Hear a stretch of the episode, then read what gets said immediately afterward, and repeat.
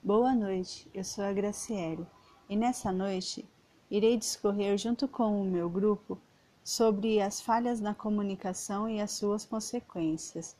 Iremos começar com uma breve introdução sobre o que é a comunicação empresarial e exemplificar com dois estudos de caso.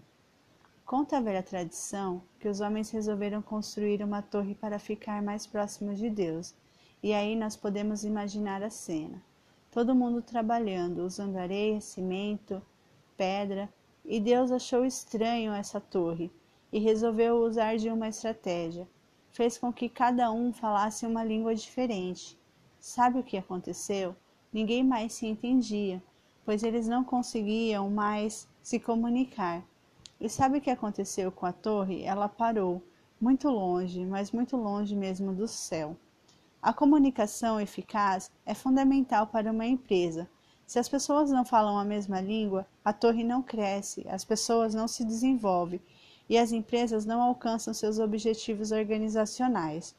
Podemos definir que a comunicação é um processo social que se caracteriza pela transmissão, recebimento e troca de informações. A comunicação empresarial pode ocorrer de diversas formas com os mais diversos interesses nas mais diversas áreas dentro de uma empresa ou na esfera externa, que compreende seus fornecedores, comunidade social e a comunicação com seu público.